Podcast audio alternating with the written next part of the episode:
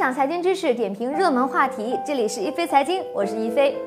最近两个月呢，债券市场啊有一个明显的迹象，就是地方债发行快速增长。数据显示，八月三十一号当天，地方债集中发行逾一千亿元，整个八月呢共发行约八千八百三十亿元，环比增长了近百分之十六点六。这个现象出现的原因呢，是八月中旬，财政部发布了关于做好地方政府专项债券发行工作的意见。明确提出加快地方政府专项债券发行和使用进度，意思就是说，财政部告诉地方政府抓紧时间去借钱。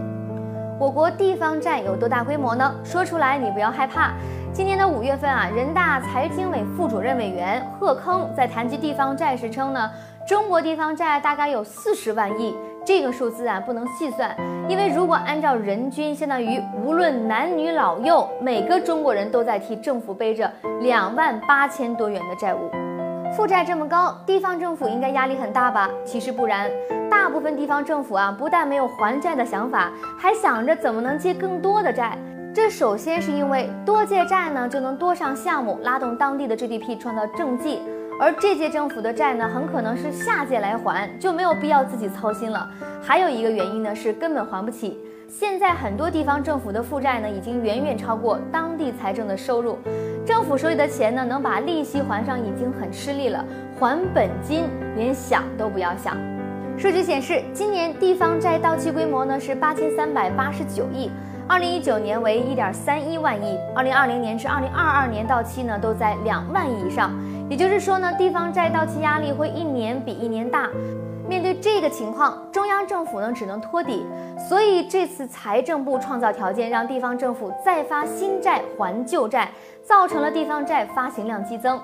地方政府发行债券还得有接盘的买家，这个买家就是银行。今年的七月份，央行已经知道各家银行要积极的去买垃圾债，也就是评级较低的债券。这种债券呢，在银行看来风险比较大，一般呢不太爱买。但是央行给的政策是，如果你银行买了一块钱的垃圾债，我呢就再配合给你一块钱，甚至是两块钱。这样一来，银行当然就乐得去当救火队员了。这次似乎是配合地方债的新一轮发行，有消息说呢，金融监管部门呢正在酝酿将地方债的风险权重由百分之二十降到百分之零。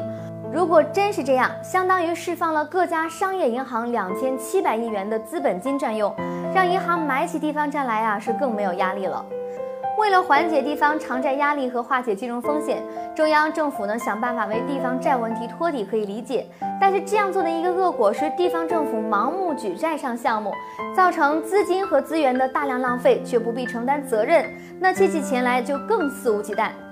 不过好在中央政府呢已经意识到这个问题了，正在研究出台地方债的终身问责倒查责任制度，坚决查处问责违法违规行为。此前陕西省石桥县前三甲的陕西省府古县地方债的负债达一百二十七亿元，当地地方财政收入呢仅能维持地方债的银行利息，造成地方债的主导者前任县长已经被纪检部门双开。